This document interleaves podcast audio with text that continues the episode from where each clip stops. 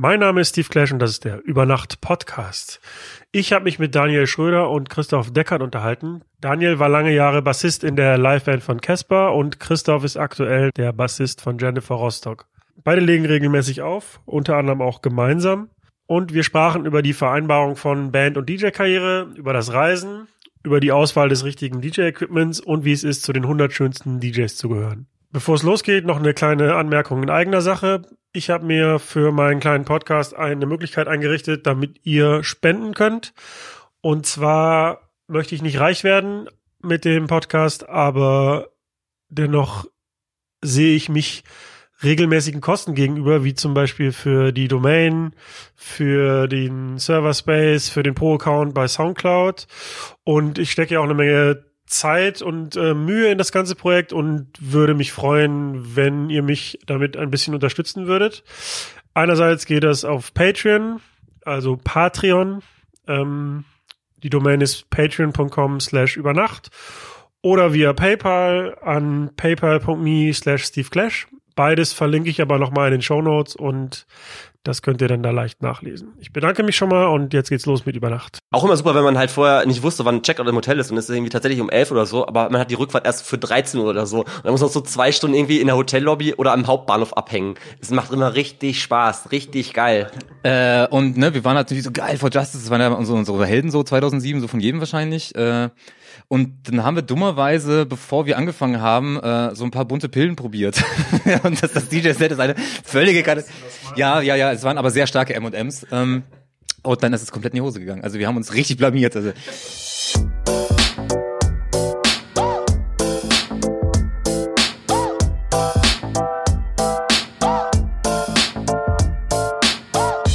Über Nacht mit Steve Clash. Äh, mein Name ist Christoph Deckert und oh, ich habe schon wieder meine Podcast-Stimme aktiviert, merke ich gerade. Oh, fantastisch. Darf ich nur nicht nur stellen. Ähm, ich bin äh, grob zusammengefasst äh, Unterhalter. Ich bin äh, Bassist der Band Jennifer Rostock und äh, nebenbei DJ und Produzent. Ich bin Daniel Schröder, ich habe leider keine Podcast-Stimme, da ich das jetzt zum ersten Mal mache. Ähm, ich bin auch schon länger in der Musikbranche tätig, tätig lange Zeit bei Casper gespielt, sieben Jahre oder so. Bin seit fünf, vier, fünf Jahren DJ und äh, arbeite in einer Agentur namens Weiter Weiter, die auch mit Musik zu tun hat. Ich bin immer noch Steve Clash und ich arbeite noch an meiner Podcast-Stimme. Ähm, ja, Hauptsache tief. ja. Äh, ja, Christoph hat ja schon Podcast-Erfahrung, aber da kommen wir gleich zu. Ähm, ich weiß von euch beiden, dass ihr genauso wie ich auch beide aus NRW kommt. Und ich fange jetzt mal bei Daniel an. Du kommst aus Eilshausen bei Herford, das stimmt? Richtig? Das ist völlig korrekt. Ähm, Eilshausen kennt natürlich keiner. Herford kann man eventuell von der A2 kennen, aber die beste naheliegende Stadt ist mal Bielefeld, wo man natürlich immer hört, das gibt's ja gar nicht, aber das ist so die nächstliegende größere Stadt, größere Stadt die man dann noch kennt. Die Stadt neben der Stadt, die es nicht gibt. Wahnsinn. naja. Ja. Ist es, ist es quasi schon, gibt's dann eigentlich auch Eilshausen auch schon nicht mehr? Oder ist es Wahrscheinlich. Wenn man das in den Dunstkreis mit reingezogen Also ich finde, wir sollten das auf jeden Fall ausweiten, weil das ist ein Thema, was Leute, die aus Bielefeld richtig mögen, äh, immer darüber zu sprechen, ob es die Stadt gibt oder nicht. Also das ist, ja, das ist auch immer Top-Voraussetzung. Der, der Witz ist halt auch immer noch witzig. Das ist halt das Tolle. Ich dachte jedes Mal, ha, ha, ha, ha. Also als ich das das erste Mal erzählt, erzählt bekommen habe, so irgendwie von jemandem, der das halt irgendwie sehr, sehr ernst halt vorgetragen hat, ich habe mich weggeschmissen. Das ist, also ist schon eine gute Story, wenn man es richtig macht. Mhm. Absolut. Bestimmt. Also Altshausen, die Stadt neben der Stadt, neben der Stadt, die es nicht gibt. Ähm, wie kommt man von dort zur Musik? Ähm, wahrscheinlich tendenziell erstmal anfänglich irgendwelche jugendliche Rebellionen mit Punkrock angefangen und äh, das Dorfleben war dann doch eher ein bisschen langweilig. Ähm, dann, wie gesagt, Punkrock, Hardcore entdeckt, äh, die ersten Bands gegründet, die dann mehr so daraus bestanden, dass man im Kinderzimmer ein Instrument in der Hand hatte, ohne es spielen zu können. Und dann irgendwann wurde daraus mal eine richtige. Das ist ja. bei, bei manchen von uns bis heute nicht anders. ähm, Ne, es hat sich dann so entwickelt. Also es ist dann, wie gesagt, erst irgendwelche Schimmel-Pimmel-Punk-Bands gehabt, dann irgendwann Hardcore-Band und ähm, in Bielefeld ist dann ja quasi diese ganze Casper-Geschichte auch entstanden, weil da kennen wir uns ja her größtenteils und da hat sich so entwickelt. Wenn man als Jugendlicher in Alshausen aufwächst, ist man dann gezwungen, auch immer nach Bielefeld zu fahren, wenn man Konzerte oder Nachtleben erleben will? Oder wie, was hat man da gemacht als Jugendlicher? Ähm, tatsächlich in äh, Herford, was so zehn Minuten im Bus entfernt war, da gab es ein, oder gibt es immer noch ein autonomes Jugendzentrum namens Flafla, wo früher viele Punk- und Hardcore-Konzerte waren und Hip-Hop-Sachen auch. Also tatsächlich überregional bekannte Sachen und ähm, da konnte man schon einiges sehen. Und dann gab es auch eine tolle Großraumdisco namens Ja. Kick, wo allerdings aber auch gute Konzerte teilweise waren, so die größeren Bands, sowas wie Sick of It All oder was hat man dann da gesehen und das war dann schon irgendwie so, Ja, Großraumdiskothek. ja tatsächlich. Bei, bei Tina Kirsch, ja, das war die, Sick of die, die, die, die alternative Großraumdisco. Nee, nee, nee, das war mir, das ist, war aus meinem, meinem, äh, Komm, du warst doch locker immer in der Matrix und das ist ja genau das Gleiche. ja, ja, Soundgarden eher. Oder Soundgarden Soundgarden, war- ja, nimmt sich nichts. Also Christoph ist in Essen groß geworden, auch geboren, weiß ich nicht. Doch, auch geboren. auch geboren. Ähm, und da ist ja schon das, ähm, äh, sagen wir mal, das Ballungszentrum ein bisschen größer und da kommt man ja schon eher zu Konzerten. Aber erzähl doch mal von deiner Zeit in der Matrix. Nee, das hat ja angefangen, das, äh, also wann, wann habe ich denn angefangen wegzugehen überhaupt? So, das war, glaube ich, ich glaube, es hat damals, es gab in, äh, in Essen eine Diskothek namens äh, Roxy und das war auch, als man so Hardcore und Metal gehört hat und so und dann das war so ein riesiges silbernes Pentagramm als Tanzfläche, wo sich immer die Metaler und die Hardcore-Leute abgewechselt haben. Das heißt, dann zwischendurch wurden dann halt mal Haare geschwungen und dann wurden halt Fäuste geschwungen danach so irgendwie immer. Das war, das war relativ schön. Und bei Killswitch Engage waren alle, alle, Ja, alle, klar, Myla Serenator waren Ja, sich alle einig. Das kennen die jungen Leute alles gar nicht mehr. Ähm, ihr sitzt deshalb hier beide. Also eigentlich würde, müsste man ja denken, was macht das für einen Sinn? Warum lädt er beide gleichzeitig ein? Äh, ihr sitzt ja deshalb beide hier, weil ihr auch ähm, mittlerweile beide auflegt und auch zusammen öfter auflegt. Ähm, aber ihr seid, ihr habt ja beide angefangen, erstmal Musik zu spielen. Ihr seid beide Bassisten. Erstmal die Frage, wie, ähm, wie seid ihr zur Musik gekommen? Also wie seid ihr dazu gekommen, Bass zu spielen? Und die zweite Frage stelle ich später. Na, bei mir ist es eher eine Verkettung unglücklicher Umstände. Also ich habe tatsächlich, bis ich, ähm, wie alt eigentlich? Ich glaube, bis ich 22, 23 war, nie ein Instrument in der Hand gehabt. So auch damals in der Schule immer Musik schon abgewählt. So das, das war mir irgendwie nichts, weil eher so am Zeichnen und halt eher so so designmäßig unterwegs dann später. Äh, und habe dann halt die Anfrage bekommen von Freunden von mir eine Band gegründet und dann meinen die halt so, du, wir brauchen Bassisten, das ist nicht so schwer, das kannst du auch. Äh, dann hatte ich halt ähm, diese Band, glaube ich, so anderthalb Jahre ungefähr, haben auch so ein bisschen halt so, so Touren selbst organisiert und sowas. Dann habe ich hat die Band aufgehört und ich habe auch eigentlich den, den Bass in die Ecke gelegt. Ähm, hatte aber damals halt auch schon äh, Jennifer und den Schlagzeuger von, von Jennifer Rostock damals schon irgendwie über Umecken, über Ecken kennengelernt. Und dann war das dann auch ähnlich, denn der alte Bassist, den ersten, den die hatten, der ist dann 2007 irgendwann ausgestiegen und dann habe ich einen Anruf bekommen, so, ähm, du, wir würden jetzt im nächsten Jahr auf Tour gehen, äh, haben gerade keinen Bassisten, du hast doch irgendwann schon mal einen in der Hand gehabt. Äh, wie sieht's denn aus? Und dann habe ich halt äh, zur Freude meiner Mutter das Studium abgebrochen und bin nach Berlin gezogen, um äh, ein bisschen mit einer Band rumzufahren. Ja, das habe ich gelesen eben, dass du relativ auch kurz vor dem Ende deines Grafikdesign-Studiums abgebrochen Ja, hast. ein Semester hätte ich noch gehabt. mit der Aussicht darauf, äh, mit einer Bandtour zu touren. Ähm, also für mich stellt die Frage sich gar nicht. Natürlich wäre ich auch mitgefahren. Naja, es war, ja, natürlich, aber es war halt so, äh, also finanziell waren so die ersten zwei Jahre waren eine Katastrophe. Es war wichtig sowas, wo man geht halt zum Geldautomaten und äh, hält sich die Augen zu und hofft, dass was rauskommt. Also bis sich das rentiert hat, so, das hat auch ewig gedauert. Ja, aber ich habe halt irgendwie, ich habe ja auch schon, also das Auflegen, das ist ja, hat bei mir so fast, das hat, glaube ich, ein Jahr, nachdem ich äh, Bass gespielt habe, angefangen. Also ich habe damals mit äh, Freunden in der Dortmunder Nordstadt, im Problembezirk der Dortmunder Nordstadt, äh, angefangen, Partys zu organisieren und da war es dann natürlich günstiger, äh, selber aufzulegen, anstatt sich einen DJ zu buchen, weil wir halt auch kein Budget hatten. Und dann war das halt so ein bisschen Learning by Doing. Euer DJ-Team hieß, glaube ich, Cheesecake, ne? Genau, genau, genau. Und wir hatten, und wir hatten, äh, wir wollten damals, in Berlin ging das ja schon, das gab es im Ruhrgebiet noch nicht, dass wir am äh, Sonntag eine Party machen, so nachmittags, deswegen halt auch Cheesecake. Und da haben wir uns halt so eine äh, 1 Euro Bier Kaschemme in der Dortmunder Nordstadt gesucht, wo wir dann halt quasi halt so so Indie und so damals noch so New Rave Partys organisiert haben, haben da teilweise in dieser dieser äh, in dieser Kneipe dann noch Bands spielen lassen und so, das, das war schon relativ witzig. Also hat sich nicht hat sich auch null ausgezahlt, aber ähm, wir haben damals wurden glaube ich nominiert für das beste Konzept, es gab mal irgendwie so ein Ruhrgebiets Party Award, so das war Tatsächlich. In welchem Laden war das denn? äh, die Party. Ja, ja. Ja, das war halt, wie gesagt, das war in der Kneipe. Das war, Ja, wie Achso, hieß- der- wie heißt die ähm, Kneipe? Ja, wie hieß der nochmal? Das war irg- irgendein Eck halt. Aber wie das Eck genau Okay. heißt, müssen wir mal So recherchieren. richtig Operkneipe halt. Ja, und äh, Opas und Jobsuchende. Ah. Und, äh, und äh, die, die Dealer aus dem Park äh, da direkt davor, die gingen da halt auch ein und aus. Habt ihr Aber man hat sich, man hat sich im Nachhinein mit allen verstanden, so das war relativ witzig, weil äh, auch dann die Stammleute mit diesen ganzen Indie-Kids, die dann da am Start waren, also man hat sich dann irgendwann, haben sich alle fantastisch verstanden, es gab halt nie Stress oder so. Habt ihr den Neon-Stirnbänder getragen? Äh, ja, ganz schlimm. Ja, danke. Ganz, ganz schlimm. Das wollte ich wissen. Stirnbänder, halt so, äh, so ganz bunte American Apparel T-Shirts und Selbstverständlich. sowas. Horror. Deep V-Neck? Deep Ja, V-Neck? natürlich. Ja, Um Gottes selbstverständlich. Ja, ich ähm, würde jetzt auch lästern darüber gerne, aber ich war ja auch manchmal Gast. Äh, zwar jetzt nicht auf dem, auf der Party sonntags, aber ähm, ich glaube im Le Grand damals oder so. Hm? Und ich kann nicht ausschließen, dass ich da auch Neon getragen habe. Deshalb ähm, Da ist man nicht rumgekommen. Kommen Das, das war, Oh, da habe ich aber noch eine schöne, äh, da fällt mir gerade eine, äh, eine kleine New Rave Anekdote ein. Da muss Mutti jetzt mal kurz weghören. Bitte, mach das bitte wirklich. ähm, wir hatten dann einmal durch einen Freund, der hatte Kontakte nach Frankreich und hatten, das war die größte Ehre, die wir jemals hatten. Wir haben dann auf einer äh, Aftershow-Party von Justice aufgelegt dann. Irgendwo in, äh, wo war das, was Marseille? Äh, irgendwo, egal, Frank irgendwo in Frankreich. Mailand und Madrid, Hauptsache Italien. Äh, und ne, wir waren natürlich so geil vor Justice, das waren ja unsere, unsere Helden so 2007, so von jedem wahrscheinlich. Äh, und dann haben wir dummerweise, bevor wir angefangen haben, äh, so ein paar bunte Pillen probiert. und das, das DJ-Set ist eine völlige M&M's oder Smarties Ja, oder so? ja, ja, es waren aber sehr starke M&M's. Ähm, und dann ist es komplett in die Hose gegangen. Also wir haben uns richtig blamiert. Also, und sind dafür extra nach Frankreich gefahren. once in a lifetime Chance und dann ja Respekt auf jeden Fall. Übrigens, aber das ist die erste Geschichte, die ich noch nie irgendwo öffentlich erzählt habe. Das geht doch, geht doch schon ganz gut los. Jackpot, yes. So, Mutti, Mutti, jetzt kannst du wieder zuhören, aber wenn du das jetzt hörst, hast du auch die ganze Zeit zugehört. Na, das ist auch ein bisschen blöd. Äh, okay, also äh, nochmal dann zu, zu Daniel. Also deine musikalische Vergangenheit ist dann offensichtlich nicht von New Rave geprägt gewesen. Äh, doch, da war ich dann auch schon da mit dabei. Also so diese Punk-Phase war dann eher so Mitte, Ende 90er und äh, hab da ganz klassisch mit Gitarre angefangen. Ähm, und dann später war es das Ausschlussverfahren, warum ich dann Bass gespielt habe, weil einfach äh, unser anderer Gitarrist, der Milchberg, einfach besser spielen konnte. Das war dann relativ klar, dass er dann halt den, die Gitarre bekommt und, und ich muss dann den Bass spielen.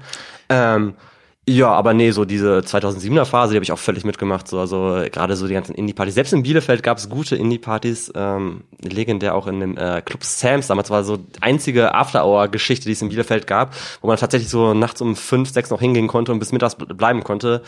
Das war schon, hat man sich schon gefühlt wie in einer Großstadt. Das Hast in du auch schon Bielefeld. M&M's in... Nee, natürlich nicht. das ist in Bielefeld, hallo. Muss man zwei Wochen vorher bestellen. Zwei, zwei Wochen vorher bestellen. Hast du auch äh, in der Zeit dann auch schon angefangen aufzulegen oder hattest du erstmal dann nur ähm, deine Musikkarriere im Auge, also äh, Karriere, also dein Musikinstrument im Auge? ähm, nee, das Auflegen kam tatsächlich viel später. Das war, also ich hatte schon länger Bock drauf, weil ich bin doch tatsächlich so ein bisschen Musik interessiert und, und irgendwie verfolge sehr viele Sachen, sehr, sehr breit gefächert von den Genres her.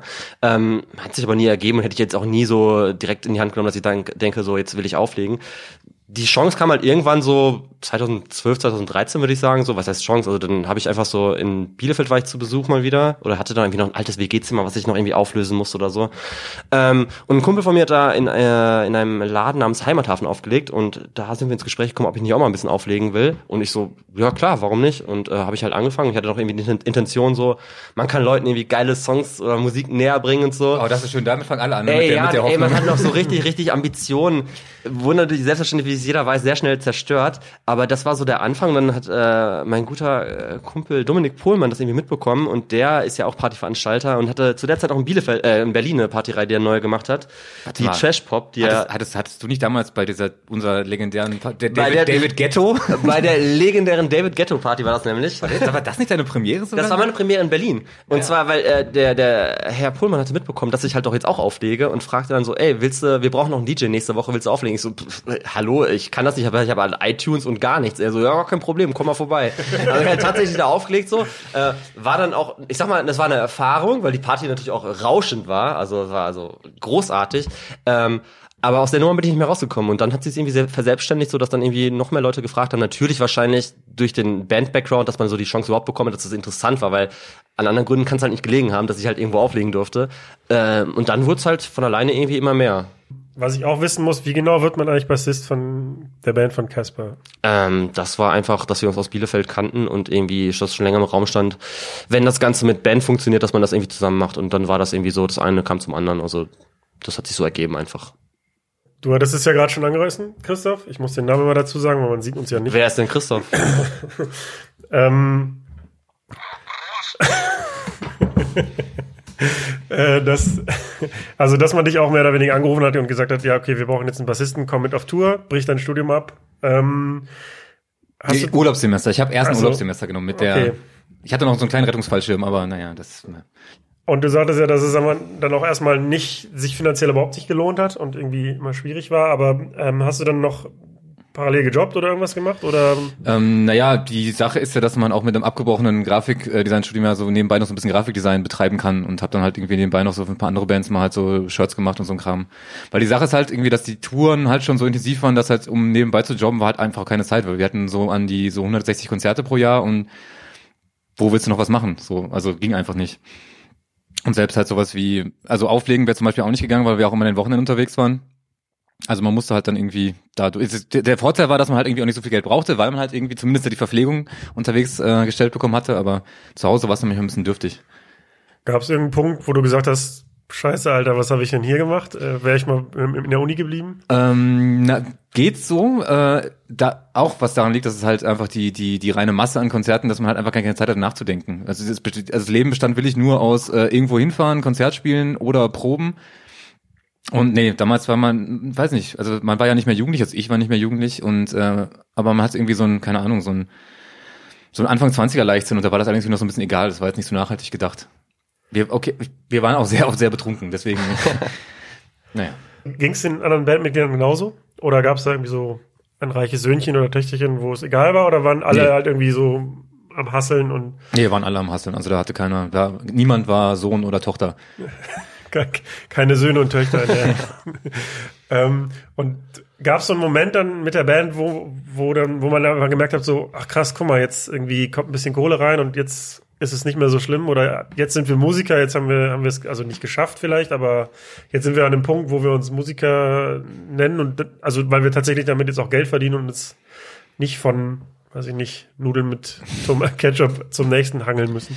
Na, es, es war halt so ein, so ein schleichender Prozess, dass es halt einfach irgendwann professioneller wurde und das ist halt so ein, das war jetzt nicht so von, es gab nicht diesen Moment, wo das passierte. Es war halt einfach so, irgendwann wurden die Konzerte weniger und dafür halt die Gagen höher. Und das ist ein Verlauf der Dinge, der halt dann irgendwie ganz angenehm war. Aber es war nie so der Moment, dass man sagt, wo man sich umgeguckt hat und so, ah, jetzt haben wir es geschafft oder so. Nee, das war halt einfach, das ist sehr, also es ist langsam und stetig gewachsen, deswegen hat man das gar nicht so mitbekommen. Es gab ja nie irgendwie so einen krassen Hype-Moment oder irgendwie sowas. Wie ist es bei dir?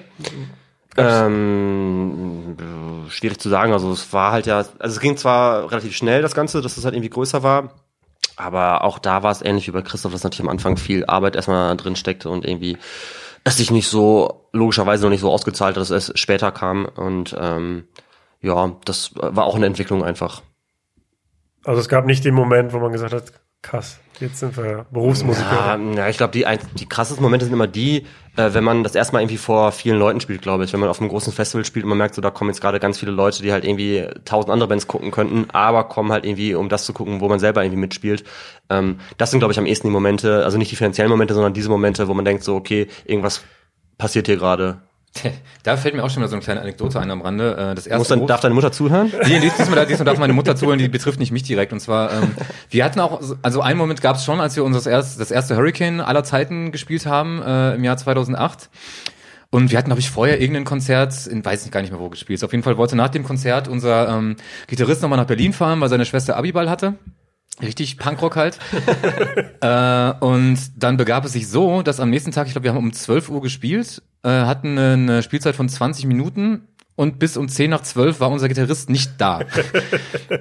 Und wie gesagt, das erste große Festival stand halt so, keine Ahnung, wahrscheinlich damals so um die 10.000 Leute vor der Bühne so. Wir natürlich irgendwie eh schon Arsch komplett auf Grundeis so und da kam dieser Typ einfach nicht so. Das Problem war irgendwie, dass es halt natürlich irgendwie, wie das Schicksal dann so spielt, gab es eine Autobahnvollsperrung und dann wurde er tatsächlich aber mit einem Motorrad aus dem Auto abgeholt und bis hinter die Bühne gefahren und kam dann halt nach 10 Minuten, nachdem wir ohne Gitarre gefangen, angefangen haben zu spielen. Das klang halt wie ein Kindergeburtstag. Es war furchtbar. Wir konnten halt nicht, wir konnten wirklich nicht den Leuten ins Gesicht gucken, weil es so peinlich war. Habt ihr das offen kommuniziert? So, hallo, Äh. wir, wir fangen jetzt an, aber der Gitarrist noch nicht da? Ja, ja, es gab halt nur die Option zu sagen, okay, wir spielen halt gar nicht oder wir gucken halt, was passiert. So, und da musste halt unser Keyboarder versuchen, so ein bisschen die äh, Gitarrenriffs auf dem Keyboard nachzuspielen, seinen, seinen Pieps-Düdel-Sounds da. Und das war so unfassbar peinlich. Und dann nach zehn Minuten ist er dann halt, hatte er, der Typ halt den großen Auftritt. Äh, wir dann halt irgendwie verschwitzt auf die Bühne rankamen, die Gitarren haben angefangen zu spielen und uns wird im Nachhinein unterstellt, dass es Absicht gewesen wäre, einfach nur um diesen Show-Effekt zu haben. Hätte ich dann aber auch behauptet an eurer Stelle so. Klar, war Absicht. ähm, Gab es bei dir auch mal einen Moment auf einer sehr großen Festivalbühne, wo irgendwas total schief gegangen ist? Mm, total. Also es gab mal einen Moment, da haben wir ein Radiokonzert gespielt und äh, da ist unserem Schlagzeuger das Snarefell gerissen und es gab halt auf die Schnelle keinen Ersatz und dann musste das Live-Radiokonzert überbrückt und äh, unterbrochen werden, bis halt äh, ein Ersatz-Snarefell gefunden worden ist, was dann echt so ein bisschen gedauert hat. Das war schon auch eher unangenehm. Das wünscht man, glaube ich, keinem. Wie wurde das überbrückt mit Freestyle? Selbstverständlich. Hab ich gemacht. Beatbox. Ja, ja, klar, klar, klar. Beatbox, Slap-Solo die- wahrscheinlich. Ja, Beatbox, die Snare dann einfach mit dem Mund gemacht. Genau, hat. ich habe ein bisschen rumgeslappt auf dem Bass, weil das, ja. Ähm, wenn ihr beiden jetzt nicht, also das ist wahrscheinlich auch sehr zeitintensiv gewesen, die, die Touren und so, hat euch das dann so ein bisschen gebremst im Auflegen oder war in dem Moment Auflegen eh erstmal nur so ein Hobby und Bassspielen war so Nummer eins? Das war schon eher ein Hobby. Also ich meine, es ist im Prinzip jetzt, es ist ja nicht die, die Haupteinnahmequelle von dem, was man macht, so, ähm, aber es ist natürlich mehr geworden und eine Zeit lang war es einfach nur so, wenn man da mal frei hatte und eine Anfrage kam, klar, weil es irgendwie auch Spaß gemacht hat, am Ende konnte man irgendwie umsonst da saufen und eine Party feiern, wo man vielleicht, ja, vielleicht sogar selbst hingegangen wäre, ist jetzt mal unrealistisch, aber, aber wo man schon Spaß haben kann. Zumal meistens war es ja immer mit irgendwie mit Freunden zusammen auflegen, ähm, also oft mit Christoph oder mit, mit dem Dominik und äh, das waren so die ersten Male zumindest bei mir. Und dann war das immer eine, ein cooler Abend und hat man das gerne mitgenommen, ja. Ich habe die Frage vergessen. äh, es, es ging um Saufen, glaube ich. Ach so, ja, genau. Äh, nee, ich habe gefragt, ob dich. Ich hab schon wieder ein halbes Bier, ob ich kann dich nicht die, ob Bier? dich das, Was? das Touren zeitlich so eingeschränkt hat, dass dadurch so ein bisschen das DJing zu kurz gekommen ist oder ob das nicht, das Auflegen nicht eh in, in dem Moment erstmal eher so ein Hobby war, was man dann on top noch gemacht hat. Ähm, ja, es war, also definitiv war das damals noch relativ zweitrangig. Und wie, wie schon gesagt, so halt, es waren halt immer gerade an, der- also Konzerte finden ja auch tendenziell eher an, an Wochenenden statt, so deswegen es gab einfach keine freien Wochenenden. Ich weiß gar nicht, wann das regelmäßiger wurde, ab wann wieder, aber wahrscheinlich auch so ab 2011 nehme ich an, wo es dann irgendwie so ein bisschen, die Wochenenden wieder ein bisschen überschaubarer waren. Und damals auch angefangen, versucht dann auch irgendwie äh, selber Partys zu veranstalten und auch äh, kläglich gescheitert, aber naja, deswegen ist ganz gut, wenn man quasi sich nur buchen lässt. Das war dann auch ein bisschen einfacher, statt den ganzen anderen Hassel noch zu haben. Gesundheit. Danke. Das, das schneide ich alles raus, eiskalt. Das ist gar kein Problem für mich. Äh, Hey, meine Mutter hört zu. Sag sowas nicht. es wird doch geschnitten. Ja, ja, sagt er. Ich kenne dich. Wie gesagt, das ist nicht mein erster Podcast. Ich weiß, was die machen. Die schneiden nachher ein, einzelne Wörter raus und setzen dadurch ihre Antworten zusammen, die sie haben wollen. genau.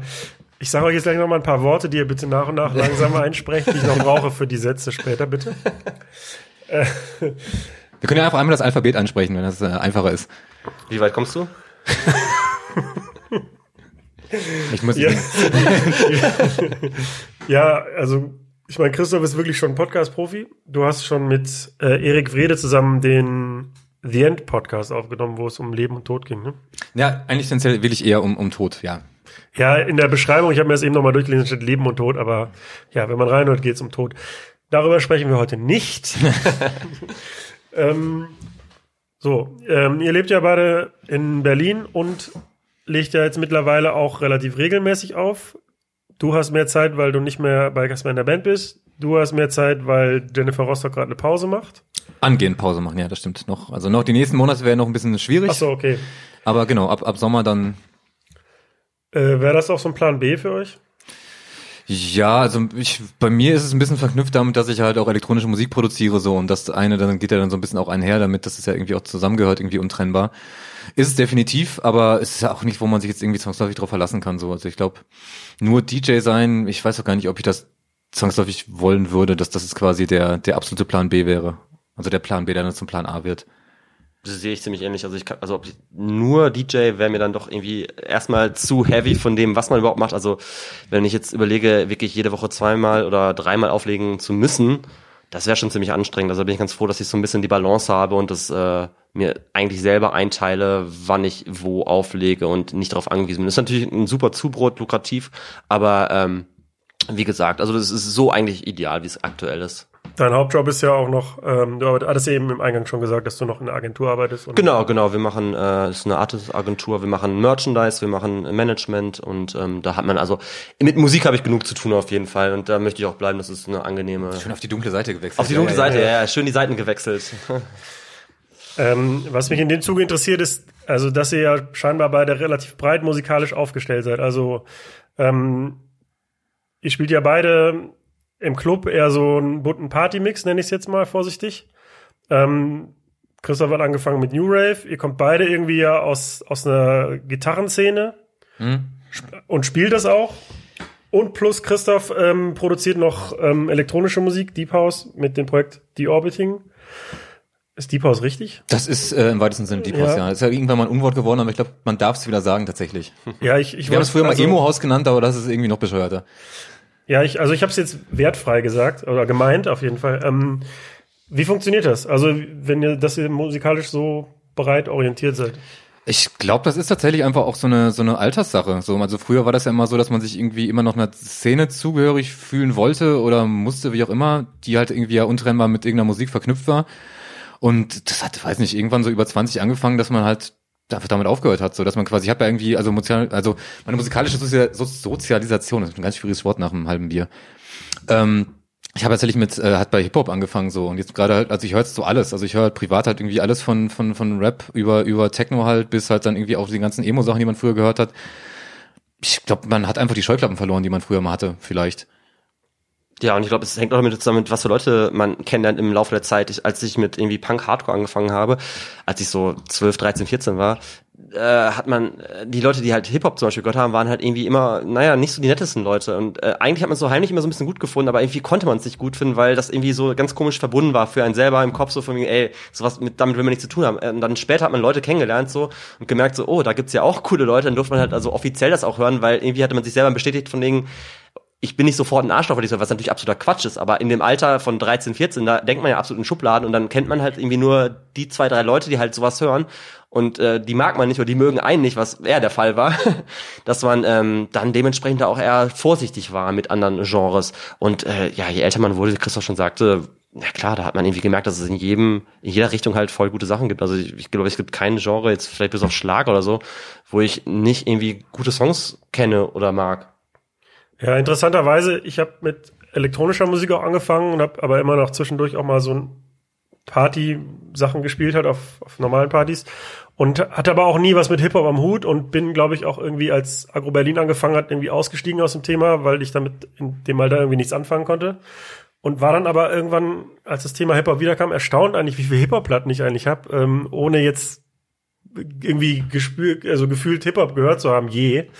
Ähm, ja, und dann habe ich gemerkt, ja, irgendwie habe ich mich schon dafür interessiert, aber so die Szene, also war halt überhaupt nicht meine. Wie ihr gerade meintet, man hat sich stark mit etwas identifiziert und die anderen Szenen waren dann erstmal uncool.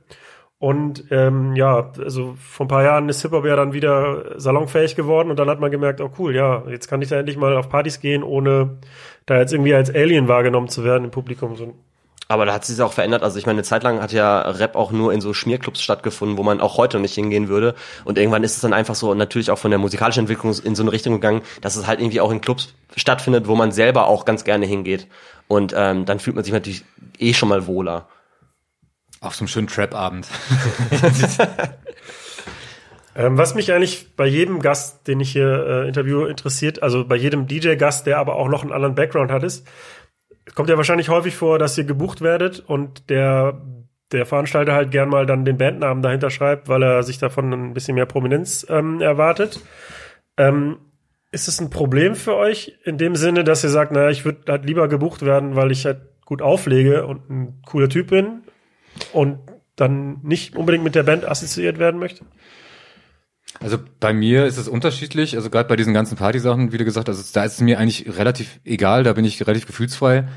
Ähm, und bei diesen elektronischen Sachen zum Beispiel, die ich mache, da ist, hat das ja keine Relevanz, das spielt absolut keine Rolle, ob ich da in irgendeiner Band spiele oder nicht, die kennen die meisten nicht, das interessiert die Leute nicht so und da hätte ja, also da hat auch kein Veranstalter irgendwas von oder so.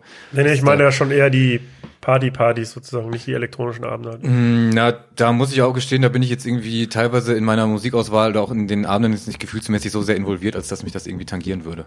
Ja, ich glaube, anfangs war es halt bestimmt irgendwie hilfreich, überhaupt irgendwie anzufangen. Mittlerweile relativ egal. Also gerade auch bei den ganzen Berlin Party Partys, sage ich mal, da ist es total egal, weil das sind meistens Sachen, wo man regelmäßig häufiger auflegt und ähm, da ist es dann mittlerweile völlig egal, wo man herkommt oder was man macht, so, sondern Ja, also- weil man da irgendwie tatsächlich einfach schon irgendwie das macht man schon ganz okay. Man kriegt die Party zum Laufen, egal was man sonst noch macht oder gemacht hat. Ja, gerade gerade in Berlin fällt ja teilweise auch bei solchen Veranstaltungen die Klammer mittlerweile weg, weil es halt Genau. einfach, also man hat sich auch schon so ein bisschen emanzipiert davon, so als als DJ auch. Wobei, Christoph, du machst ja noch mit ähm, Jenny das Beauty Vision das, Moment, Jennifer Rostock Beauty Division. DJ, DJ-Team, genau, ja, genau. ja. Da haben Ähm, wir mittlerweile mussten wir jetzt äh, vertraglich uns absichern lassen, dass jetzt auch äh, DJ-Team oder Beauty Division genauso groß geschrieben wird wie äh, der der Bandname tatsächlich, weil wir hatten das tatsächlich auch schon mal, dass Veranstalter das so sehr ausgenutzt haben. Da haben wir auf irgendeinem äh, Festival dann gespielt als Headliner. Den Bands vorher wurde, die wurden in der Gage gedrückt, äh, weil denen gesagt wurde, ihr spielt heute Abend mit Jennifer Rostock, da könnt ihr mal irgendwie ein bisschen runtergehen. Oh, Und die Leute dachten wirklich, wir treten als Band auf und dann kommen wir da halt irgendwie hier, irgendwie damals auch irgendwie mit Laptop und Jennifer und ich da auf die Bühne und spielen ein bisschen Musik und alle waren halt so ein bisschen, was soll denn das jetzt? ja, das, So. das klingt nach so einem Veranstalter-Move auf jeden Fall, ja. Ähm, aber da legt er ja irgendwie mehr oder weniger darauf an, ne, dass ihr Teil der Band seid beide. Ja, Ähm, klar.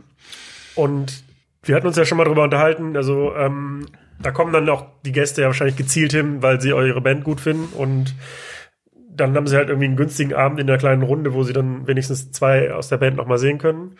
Genau, ist also glaube ich der, der, der Endkonsument, wie man da immer so schön sagt. Das ich Äh, sehr nett. Vielleicht hören die ja zu. Der Endkonsument, Was sollen die jetzt ich- von dir denken? der zahlende Gast. Der zahlende Gast, genau. Der zahlende Gast plus eins. Ähm, der, nee, der, nee, ich glaube, es ist einfach für Leute ganz nett, weil das halt ja meistens irgendwie auch in wirklich relativ kleinen Clubs und äh, die Atmosphäre ist relativ intim und äh, Jennifer geht halt auch zu den Leuten, macht mit den Fotos und schreibt Autogramme und verteilt Pfeffi und so und das in so einem Konzertrahmen wäre sowas ja nicht möglich so. Also es ist schon, glaube ich, das ist eine Win-Win-Situation. Aber also ist es für dich dann ein Unterschied, ob du jetzt im Prinz Charles, oh, ich habe kein Bier und kann das noch nicht mal aussprechen, ob du im Prinz Charles spielst oder jetzt mit Jennifer irgendwie im Brandenburg in der, in der Dorfdiskothek? Ja, aber ich glaube, das hat nicht mal, also das, das hat auch, glaube ich, also ob den Jennifer oder nicht, ich glaube, der Unterschied einfach, ob man es irgendwie in Prince Charles spielt oder in einer Dorfdiskothek, ist ja irgendwie so allein vom, vom Publikum her schon ganz anders so. Also ähm, man muss da nochmal irgendwie eine andere Kiste greifen, als man das irgendwie in Berlin tun würde. Also, das, als wir angefangen haben, war es auch so ein bisschen, dass man nur noch irgendwie diesen, nennen wir es jetzt mal irgendwie Erziehungs- oder Inspirationsauftrag mit sich rumtrug, dass man halt wirklich äh, auch Musik dabei hatte, die äh, man selber gerne, sehr gerne gehört hat. So es ist heute immer noch so, dass wir viele Sachen spielen, die wir gut finden, aber man muss halt schon auch so ein bisschen Wenger Boys zum Beispiel. na, man muss schon, schon so ein bisschen so dein eigenes Anspruch denken, in solchen Abenden ein bisschen runterschrauben. Das hat auch schon mal zu ganz besonderen Situationen geführt, hast du mir schon mal erzählt. Also Ja, wir hatten mal, äh, das kann ich glaube ich so einfach erzählen, tatsächlich hatte uns mal äh, äh, auch eine sächsische, um das Klischee auch zu bewahren, eine sächsische äh, Dorfdiskothek gebucht und ähm, Jennifer macht ja zwischendurch auch Ansagen und äh, ist dann auch mal ganz gerne gegen Nazis und äh, im, im, nach, nach dem Abend kamen die Veranstalter zu uns und wir fragen so, na, wie war's denn für dich so? Und sie meinte so, ja, war schon alles okay, so, aber ähm, das mit den Ansagen zwischendurch, das hättet ihr euch dann irgendwie dann doch irgendwie sparen können. Ähm, weil tatsächlich der Laden halt äh, auch, also die Dorfnazis waren halt auch da und scheinbar gehören die halt irgendwie auch zur äh, Einkommensquelle der Veranstalterin und deswegen wollte sie dann die Leute irgendwie nicht verschrecken. Was andersrum relativ absurd ist, weil ähm, ich meine, wenn man uns bucht, da weiß man schon ungefähr, was man bekommt. Also zu denken, dass man da irgendwie einen schönen unpolitischen böse Onkelsabend macht, so das, wir laden zum unpolitischen böse Onkels ab. Gibt's eigentlich schon Grauzonen-Indie? mit, mit Sicherheit. Drangsal, oder? Ich muss doch jetzt zumindest die Podcast-Gelegenheit nutzen, um wenigstens mal der Drangsal zurückzubeleidigen oder sowas. Haben die dich beleidigt? Äh, nee, ich glaube, äh, also doch, der Drangsal hatte mal äh, einen Podcast gemacht, irgendwie heißt es Ehrenfeld, irgendwas, keine Ahnung, habe ich vergessen. Und äh, da hat er irgendwie ein bisschen gegen Jennifer gehauen und, und jetzt dachte ich, ich nutze, ich gucke mal, ob ich noch so ein paar Gelegenheiten bieten, um dann noch zurückzuschießen. Sorry, Daniel, ich weiß, ihr kennt euch. ich Also, bin da die Schweiz. Ich meine die Schweiz und ich halt, enthalte mich da komplett. Ähm, ja, also mein Format ist auch immer offen für Hate und ähm, für gegenseitiges Dissen. Finde ich okay. Hey, Christoph, ich hasse dich. Apropos Schweiz. ich dachte überall freundlich, so ein schönes Tic-Tac-Toe-Interview können wir hier draus machen. Jetzt kommen die Tränen auf Knopfdruck. Ja, apropos Schweiz. Ähm, Daniel, du bist relativ häufig in Österreich und Schweiz auch zum Auflegen. Ich habe dich schon mal gefragt, wie das gekommen ist und ich habe es auch schon wieder vergessen, aber ist ja auch egal, die Zuhörer wissen es ja eh nicht. Also Ähm, musst du es nochmal erzählen. Ja, ähm, äh, relativ einfache Story, glaube ich. Tatsächlich ein, ein Kumpel von mir, der Steppel, der eigentlich aus Berlin kommt, mittlerweile in Stuttgart wohnt. Ähm, der hat da schon länger Connection zu einem Club in, in Winterthur und ähm, der hat da mittlerweile so eine eigene, mehr, ja nicht eigene Partyreihe, aber ist da schon invol mehr involviert als andere Leute. Und der hatte mich dann einfach mal gefragt, ob ich da Bock drauf habe und das ist mittlerweile alle zwei Monate ungefähr, ähm, also je nachdem, wie ich auch Zeit habe. Und das ist immer ein netter Ausflug, äh, in die Schweiz runterzufliegen und äh, Schweizer Käse zu essen und äh, ein bisschen Musik aufzulegen. Ja, das ist ja ein veganer Podcast. Ach so, äh, ja, äh, Wil- Wilmersburger, Wilmersburger Käse. Ähm, gibt's für dich da regionale Unterschiede? Merkst du, dass es ein, dass das Feiern in der Schweiz irgendwie anders ist als? Ähm, ja, aber das ist, glaube ich, auch egal ob mit der Band oder bei einer Party. Also die Schweiz ist schon eher ruhig. Also wenn es da richtig abgeht, dann tanzen sie ein bisschen. Dann, dann ist schon richtig krass gewesen. Dann Auch ähm, Wenger Boys oder was? auch bei, selbst bei Wenger Boys. Und ich meine, wenn man bei Wenger Boys nicht ausratet, dann weiß er halt auch nicht. Also bei Wenger Boys, ich meine, Ja, wer bei Wenger Boys nicht ausgerastet hat, hat die Kontrolle über sein Leben verloren. Das ist auf jeden Fall ein Hit. ja. Muss man mal so sehen. Und äh, ja, das ist, glaube ich, so der einzige Unterschied. Aber ansonsten, weiß ich nicht, regional gibt's da, glaube ich, keine großen Unterschiede. Das hängt dann immer tatsächlich von der Party einfach ab, wo man selber auflegt und wie besoffen die Leute sind. Also wie überall. Sind sie zu nüchtern, ist es halt langweilig. Die sollen sich ordentlich einen reinsaufen, dann läuft das auch. Das ist ja dann auch immer mit Reisen verbunden, logischerweise. Ähm, die Frage geht an euch beide so. Ist es, ähm, wenn ihr auflegt, dann, also habt ihr ein Problem mit Reisen? Nervt euch das oder findet ihr das so wie ich? Also mir macht es immer riesen Spaß, auch an, dann in eine andere Stadt zu fahren und so. Wir, wir trauen ja beide noch Air Berlin hinterher und unseren verlorenen Meilen. Und den verlorenen Schokoherzen. Das ist einfach die sowieso, schlimmer. die sowieso. Aber äh, ja, nee, Reisen tatsächlich macht mir schon, hat mir schon, schon immer Spaß gemacht und deswegen habe ich da gar kein Problem mit. Das ist natürlich nervt's auf der Rückfahrt oder Rückflug, was auch immer. Ist natürlich nicht so geil wie ein Hinflug, wo man halt irgendwie noch irgendwie frisch Nüchtern ist. ausgeschlafen ist, und nüchtern ist. und Aber ganz, ganz, jetzt mal ganz ehrlich, Jungs. Also seht ihr was von der Stadt, in der ihr spielt? Das kommt drauf an, ja. Also, ich habe das schon mal so, doch schon mal mir was angeguckt, ja, tatsächlich. also das ist Wow. jetzt keine, das ist keine mehrstündige äh, Stadtführung so, aber keine Ahnung. Also doch, doch. Gucke ich mir schon gerne an. Aber ich habe auch gelesen, dass du dann ähm, es vorziehst, dann auch einfach im Internet zu sein, ne? Ja, ja, ja, ja. Ich, ich kann mir draußen auch immer im Internet angucken, das geht Ja, schon. Kennt, kennt ihr diese neue Google Street View? Wahnsinn. Ich meine, wenn wenn es bei euch auf Tour geht, dann ist doch deine erste Aussage immer von so, geil, ganzen Tag nur Memes. ja. ja, das stimmt. Abends kurz auf der Bühne gehen und den ganzen Tag sonst nur Memes. Ja, ja, aber ich habe, ich zum Beispiel, ich mag ja auch das, das Reisen als äh, DJ auch eigentlich fast lieber als äh, mit der Band rumzufahren, weil ich mag einfach Hotelzimmer lieber als äh, ein Tourbus. Weil ich kann einfach im Tourbus so schlecht schlafen, äh, dass ich gerade so nach so drei, vier Wochen Tour habe ich irgendwie, ich komme irgendwann in so einen ganz komischen Modus, wo ich nicht mehr einschätzen kann, ob ich einfach nur irgendwie übermüdet bin oder krank oder verkatert oder alles auf einmal. Das ist dann so eine ganz komische Grauzone. äh, und da sind wir halt irgendwie, also rein theoretisch vom reinen Reisen her, sind wir halt so drei Stunden Schlaf im Hotel, ist für mich immer noch ergiebiger als halt irgendwie zwölf Stunden Schlaf und ich probiere zwölf Stunden zu schlafen am Tag auf Tour äh, in einem Nightliner. Ist es bei dir genauso? Absolut, absolut. Ähm, Problem ist nochmal, dass das Late-Checkout nicht so verbreitet ist in Hotels, wie man manchmal denkt. Und wenn man halt irgendwie bis sechs oder sieben im Club war und dann um manchmal ja um elf tatsächlich schon aus dem Hotel raus muss, ist halt nicht ganz so geil. Auch so hier, Jungs, nochmal ganz ehrlich, wie oft habt ihr gefrühstückt? Wie oft frühstückt ihr so? Ganz ehrlich, ich nehme, wenn es geht, halt immer vorm Schlafen gehen, was aus dem vom Frühstück, Frühstücksraum mit, falls da schon was liegt. Und sonst natürlich noch nie. Also noch Ey, nie. Wenn es keine Nüsschen an der Minibar gibt, so, dann, dann raste ich aus. Nüsschen. Also frühstücken immer dann, wenn das Frühstück halt schon aufhat, wenn man, wenn Genau. man ins Hotel kommt. Richtig. Aber auf keinen Fall morgens. Genau, aber dann schön, genau, dann aber auch schön hamstern fürs Zimmer dann. Ja klar, also ähm, Auch immer super, wenn man halt vorher nicht wusste, wann Checkout im Hotel ist und es ist irgendwie tatsächlich um 11 oder so, aber man hat die Rückfahrt erst für 13 Uhr oder so. Und dann muss man so zwei Stunden irgendwie in der Hotellobby oder am Hauptbahnhof abhängen. Das macht immer richtig Spaß, richtig geil. Oder vergessen auch das, das Schild rauszuhängen. Housekeeping, Housekeeping. Naja, also so, ich hab's langsam raus, irgendwie dem, dem Hotel dann immer noch so eine Stunde rauszuleiern, indem ich dann argumentiere, ja, wenn die Putzkräfte dann auf der ganz anderen Seite des Hotels anfangen, dann brauchen die ja bestimmt eine Stunde, bis sie an meinem Zimmer sind. Das geht dann immer noch. Aber dafür muss man auch gut reden können. Machst du es am, Abend, am Tag zuvor? ja, ja, ja. Ja, Ja, okay. nicht nachts, also dann, Ja. nee, nee. Aber das Problem ist, also, habe eine Idee. also das, das Rezeptionspersonal ist halt schnell überzeugt. Das Problem ist meistens, die Inform dass die Information nicht weitergegeben wird. Und dann steht halt doch jemand um elf halt im Zimmer. Also steht auch im Zimmer. Also nicht klopft oder so, sondern schließt auf und steht vorm Bett. Schläfst du nackt? Ähm, nee, eigentlich nicht. Okay. Also Gott sei Dank nicht. Ja, und also dann, dann liegst du halt da wach um elf und dann ist ja auch schön, wenn sie sich dann entschuldigen und sagen, okay, dann hast du jetzt noch eine Stunde, aber ja, ich kann dann auch nicht mehr einpennen. So, dann. Aber gibt's nicht auch irgendwie so einen, so einen Twitter-Account, der so ähm, DJ-Zitate DJ sammelt? Complaining, ja, ist der genau. Wahnsinn. Also ich also ich habe jetzt schon den Anspruch, dass wir da auch aufgenommen werden. Irgendwie so. Ja, aber ich glaube, da müssen wir noch irgendwie äh, ein paar Kategorien nach oben rutschen, wahrscheinlich, um äh, in diesem Blog aufgenommen zu werden. Das ist ja schon halt wirklich auch, äh, sag mal so, A-Liga DJs, die sich halt wirklich über absolute Lappalien in Hotels beschweren. Also ich glaube auch Flughäfen, alles. Ich glaub, Haben die sich schon mal über Nüsschen beschwert? Mm, Ja, ich glaube, das wird aber nicht mein Einstieg da rein. Ich glaube, das ist noch nicht, das ist noch zu harmlos. Aber du planst den Einstieg dann schon. Also Ja, gerne, gerne, gerne, natürlich. Also wäre für mich eine Ehre. Kennst du auch dieses andere, dieses äh, DJs, äh, die auf Laptops äh, starren, das Tumblr? Nee. Das ist auch sehr schön. Also gerade so Laptop-DJs, die halt einfach nur irgendwie schon auf ihrem Bildschirm gucken. Das ist halt irgendwie in der, in der Menge dann auch sehr, sehr unterhaltsam. Ähm, das ist aber eine gute Überleitung, weil ich jetzt auch mal fragen wollte, erstmal, ähm, wie ihr auflegt, also mit welcher Hard- und Software, wäre die erste Frage.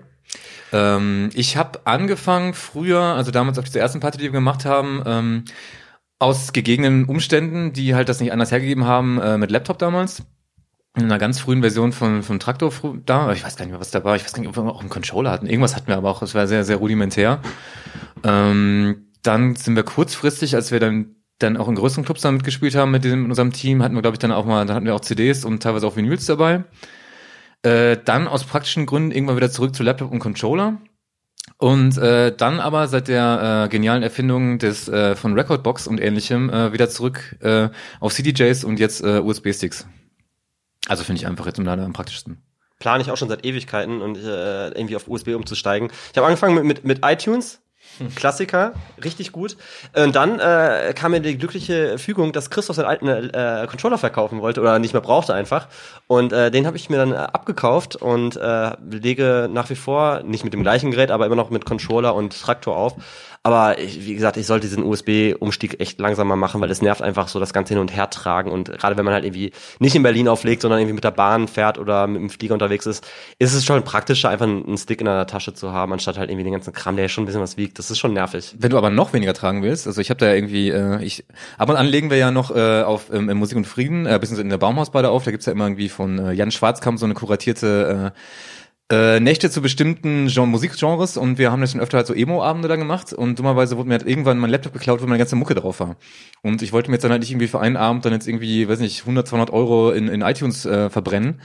Und äh, dachte dann, okay, was kannst du stattdessen machen? Es gibt fürs äh, iPhone die äh, wunderbare Software DJ2. Die du mir letzte Woche empfohlen hast. Ja, und äh, die, kann, die hat äh, Spotify-Anbindung.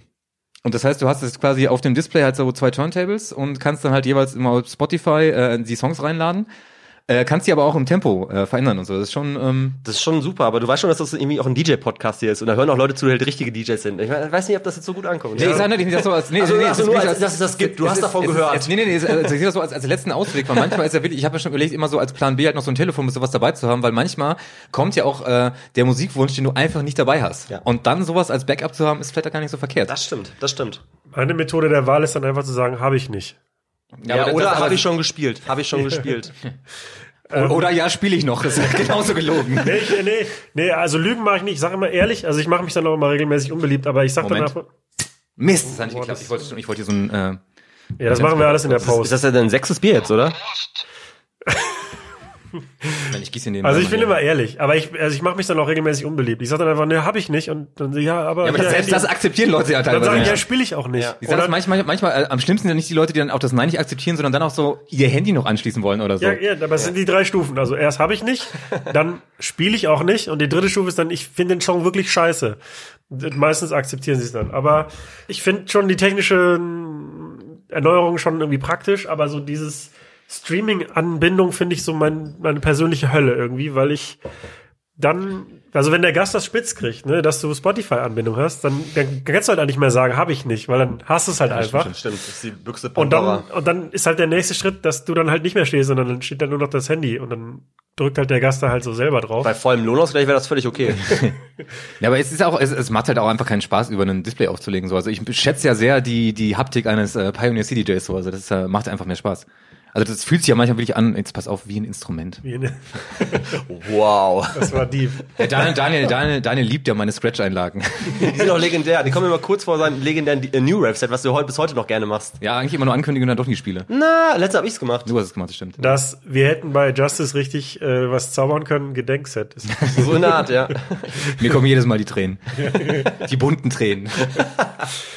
ja, ich, ich spiele ja mit Timecode und Traktor, also mit Timecode Schallplatten. Ich, ich hoffe, wir haben nicht nur DJs als Zuhörer, weil ich, das sollte gar kein DJ-Podcast werden. Also es sind ja noch andere Leute aus dem Nachtleben. Aber auf jeden Fall lege ich mit Timecode Schallplatten auf und ähm, für die drei Baby-Scratches am Abend. Ähm, und wegen der Optik soll er au- auch nach Auflegen aussehen. Aber ich bin auch gerade so genervt von, von dem Technik-Hassel, erstmal den ganzen Kram mitzuschleppen und dann die Fehleranfälligkeit und dann Es ist manchmal, also ich habe letztens für einen Freund noch in so einer Bar aufgelegt, auch einfach mit zwei USB-Sticks und Kopfhörern. Das war einfach ein Traum. Reingesteckt und vor allen Dingen nicht die ganze Zeit auf Display geschaut. Das war einfach so, so die ersten drei Songs sucht man die ganze Zeit so, wo ist das Display? Und dann merkt man, ah, es gibt keins und dann auf einmal hört man auch wieder hin und so. Das ist halt echt viel schöner. So ich, ja, ich ringe noch so mit mir, was ich jetzt machen soll, ob ich mich dann nochmal um, umstellen soll technisch, aber so dieses Kabelgehassel da, das nervt, Das mich nervt gerade schon richtig. Voll. Aber da muss man auch gerade, wenn man mit USB-Sticks kommt, muss man in seinem Rider sehr genau sein. So, ich habe es auch schon erlebt, dass ich dann halt, äh, also einfach nur Was hast du für einen Rider? Erzähl doch mal. Sag mal, wenn man einfach, ich hab, äh, irgendwann, irgendwann stand einfach, drin- es stand mal sowas drin wie ähm, einfach nur USB-Stick-fähige CDJs so. Und dann gab's ja so die ersten Generationen, Fail. Also das, die, die, die, die wirklich so ein einseitiges Display haben. Und wenn du dann so Abenden auflegst, wo du halt irgendwie keine vorbereiteten Playlist hast und wirklich suchen musst und dann wirklich nur eine Seite Display hast und dann scrollst du in Panik irgendwie 30 Sekunden vorm Ende des Songs, dann halt, das ist echt, das ist die Hölle. Aber genau exakt die Situation hatte ich dann da in dieser Bar. Das äh, Gute war, dass, also ich habe da kein Geld für gekriegt, das war für einen Freund und ich sollte auch nur eine Stunde spielen. Aber da habe ich auch kurz geschwitzt, weil man echt tatsächlich ja, ne, genau, eine Zeile und die ist dann aber auch noch 14 Zeichen irgendwie abgeschnitten. dann steht da vorne Track 01 Sch- Strich, 320 Kilobyte Strich und dann endet das und dann siehst du den Titel überhaupt nicht. Ja, ähm, da habe ich auch kurz gehasselt. Aber ne, wichtig, also genau draufschreiben, welchen CD und dann wichtig auch Linkkabel hinten. Ganz wichtig, damit, ähm, wenn der eine USB-Stick mal abkackt, dass man dann. Ja, ich habe ich hab immer zwei Backups jetzt, jetzt Ja? mit dabei, ja, ja.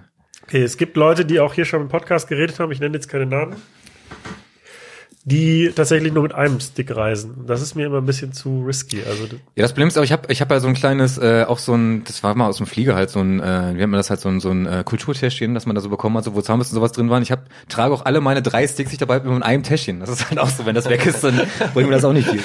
Und das kleine Täschchen gibst du dann aber auch immer ins richtige Gepäck auf. ja, selbstverständlich. Sperrgepäck. So ein kleines.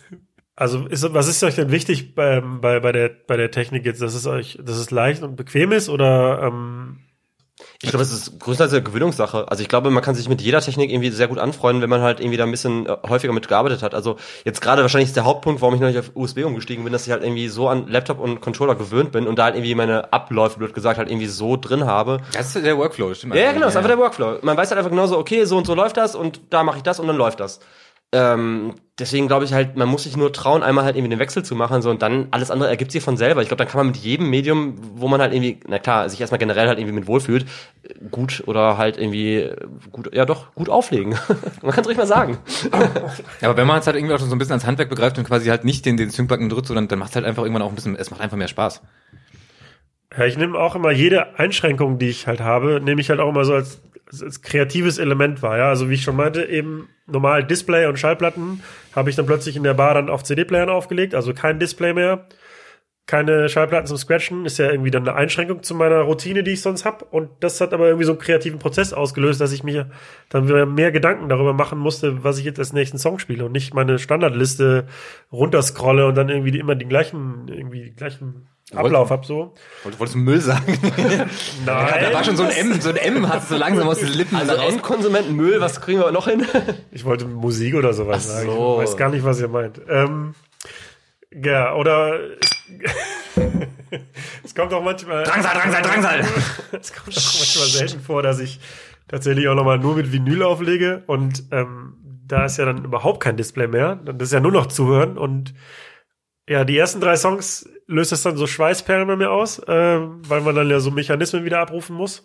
Ähm, aber dann macht's mega viel Spaß, weil man sich dann tatsächlich mal wieder auf die Musik konzentriert und ja, man, also ich habe das Gefühl, man legt kreativer auf. Ich habe einmal mit Platten aufgelegt, also war irgendwie schon cool, aber das Problem ist einfach, dass man so eingeschränkt ist, dass man einfach eine gewisse Anzahl nur mit hat und nur das spielen kann. Und wenn du halt irgendwie äh, digital irgendwas hast, hast du die volle Auswahl und kannst irgendwie viel flexibler sein. Das hat mich dann so ein bisschen gestört, dass ich irgendwie so also es lief zwar ganz gut, aber wenn man gemerkt hat nach drei Songs, so ich habe genau die falschen Sachen eingepackt, dann wäre das halt eine Ja. sehr lange zwei Stunden geworden. Also sehr, sehr lange zwei Stunden. Ja, ich bin da so ein bisschen traumatisiert, was Vinyl angeht. So, ich hab, also wir haben ja damals auch so ein bisschen mit äh, Vinyl gespielt. Die meisten Sachen, die ich dann noch hatte, war halt Hip-Hop. Und ich habe dann irgendwann einen Freund von mir mal äh, ausgeliehen, weil der halt einen Abend damit spielen wollte und hat es sich dann geschafft, meine Plattenkiste zu verlieren, wo halt solche Sachen drin waren, wie noch so die äh, die Erstauflage von so äh, Erstpressung von jetzt Mutti Herr Wöck hier, Lutsch meinen Schwanz und so, von Savage und so und hier die MOR Battle Kings und solche Geschichten. Und das tat sehr weh. Das tat wirklich sehr weh, diese Sammlerstücke zu verlieren. Falls sie irgendjemand findet, ich hätte sie gerne wieder. Meldet euch. Bitte melde dich. Ihr legt ja regelmäßig auch zusammen auf, hier in Berlin.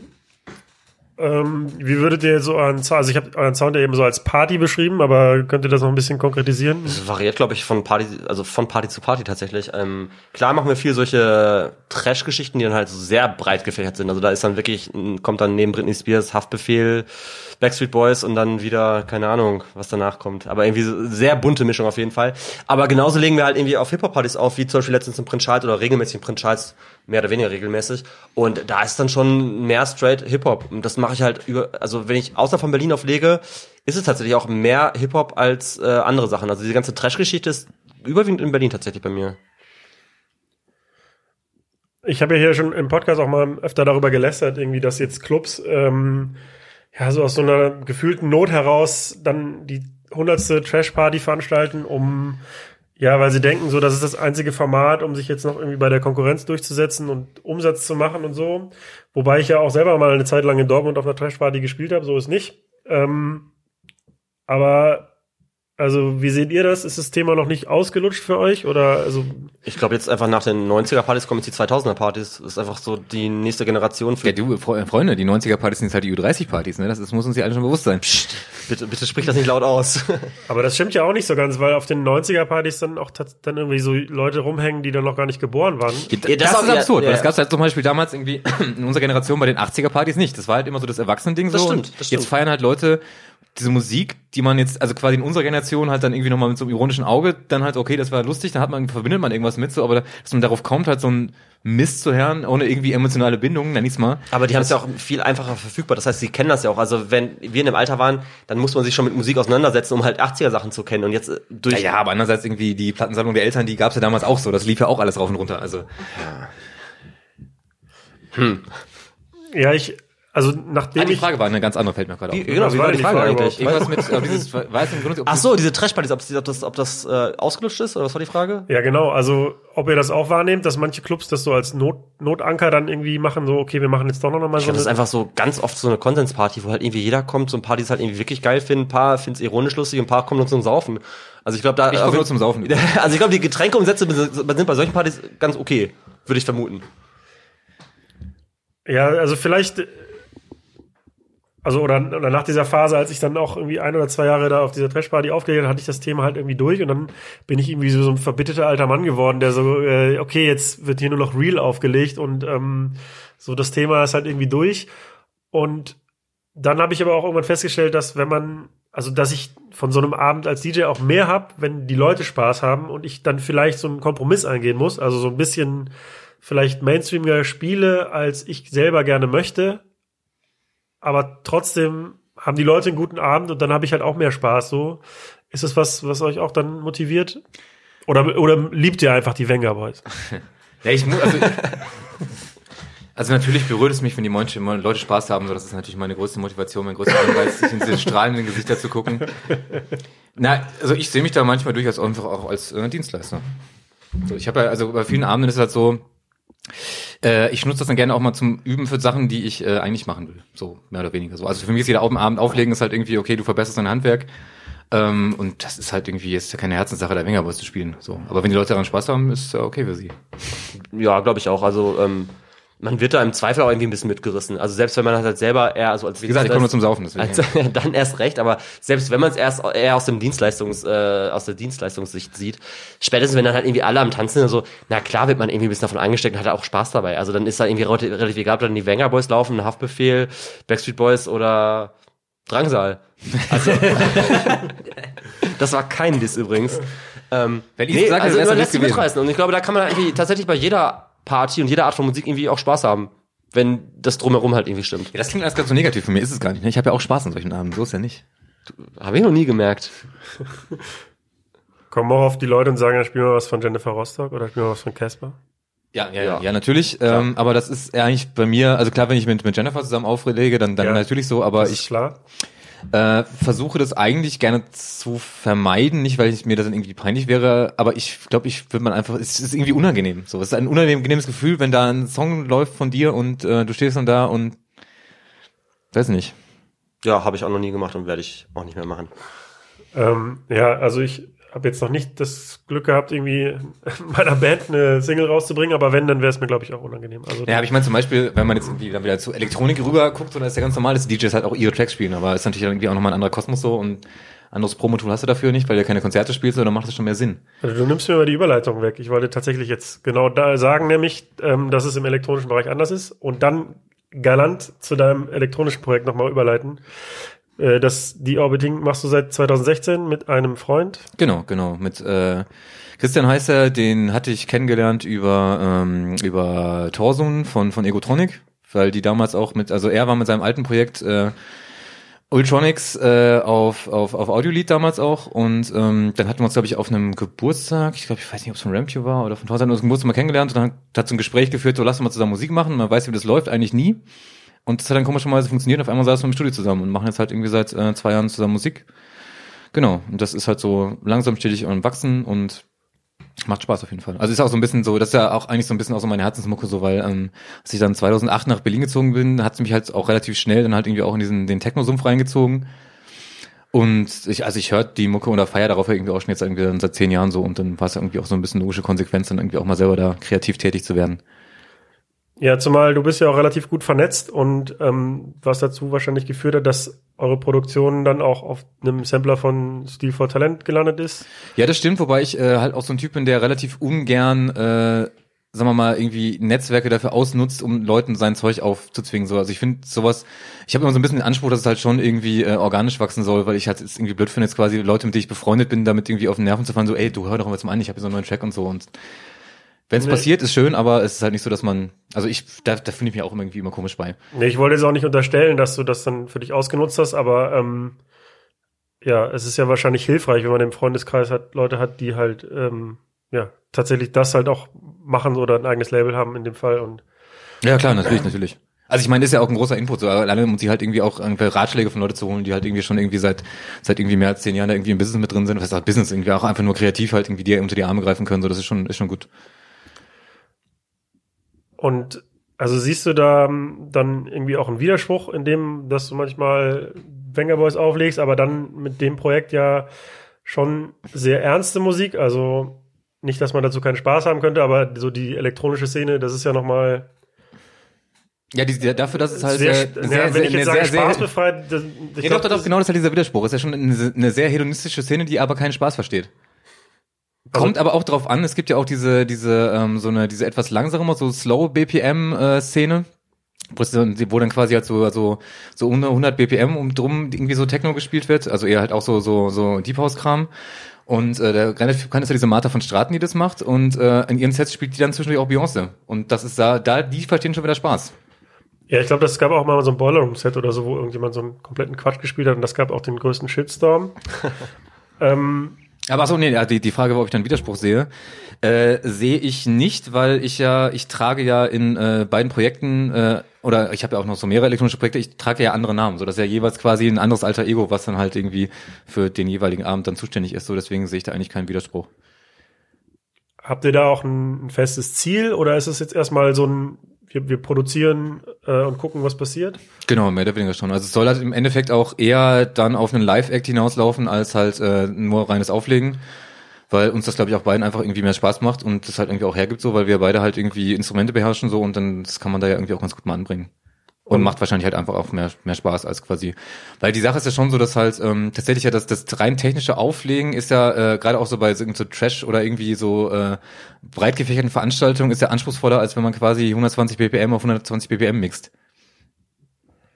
Angenommen, da käme jetzt irgendwie der Durchbruch oder das wäre, würde sich finanziell tragen, wäre das dann auch ein Argument, so den restlichen DJ-Kram aufzugeben oder vielleicht sogar die, die Band aufzugeben oder ist dir wichtig, dass du immer so Abwechslung hast? Ja, ja, auf jeden Fall.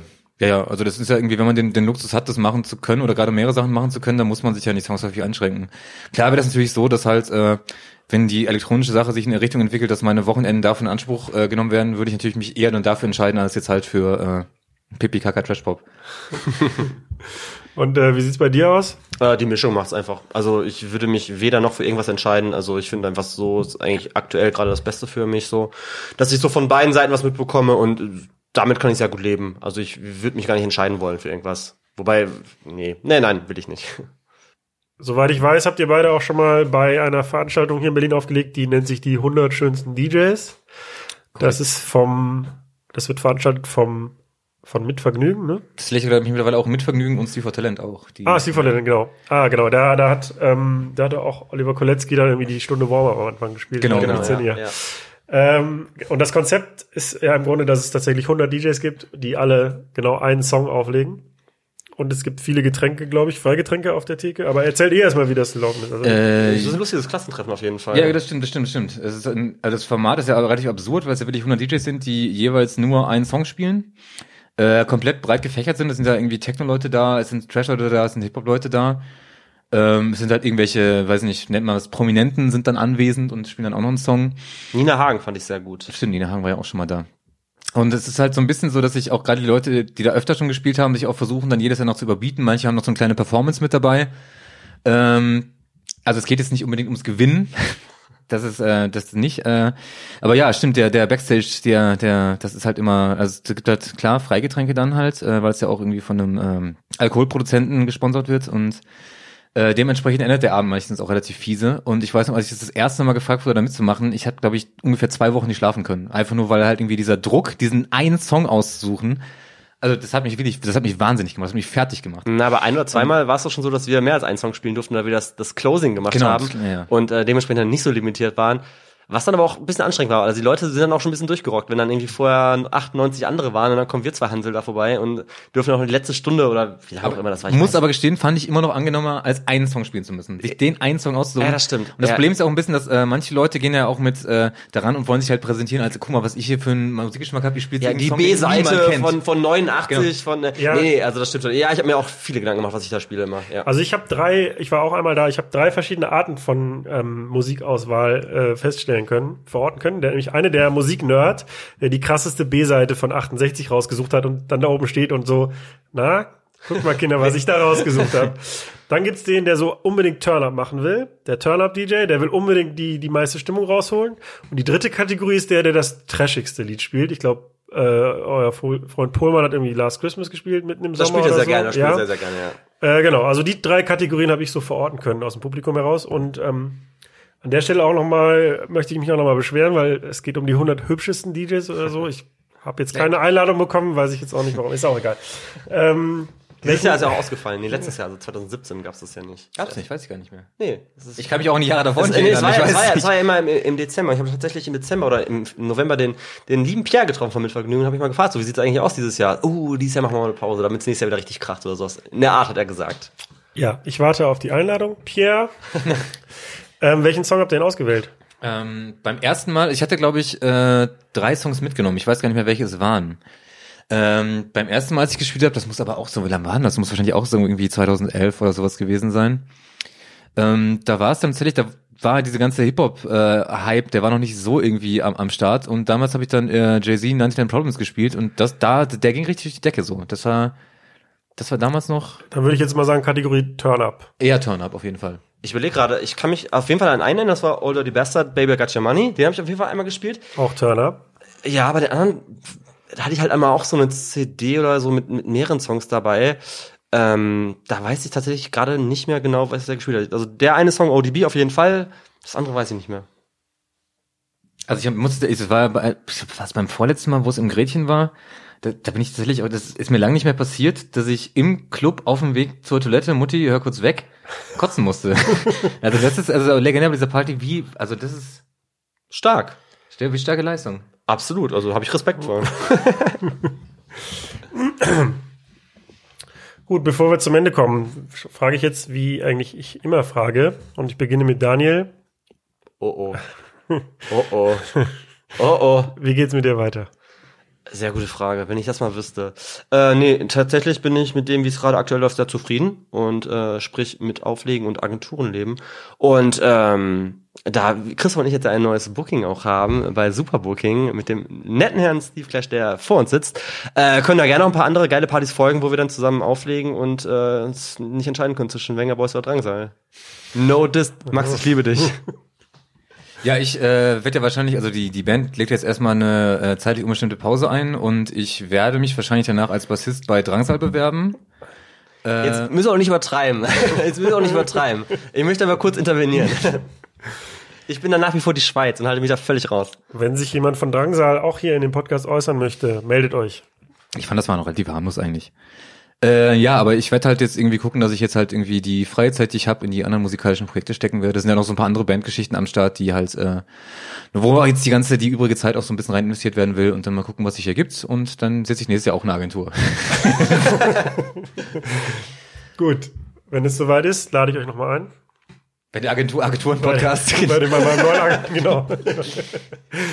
äh, ich danke euch, dass ihr Rede und Antwort gestanden habt. Danke für die Einladung. Sehr gerne, sehr gerne. Ähm, vielen Dank und macht's gut. Ciao. Selber.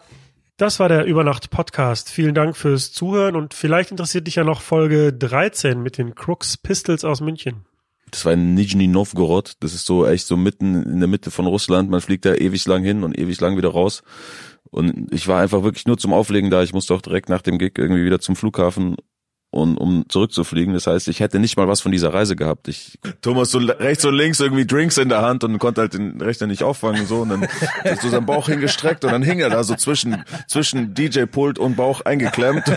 habe ich auch gemerkt und habe ihn dann so genommen und wieder äh, hochgetan. Ja.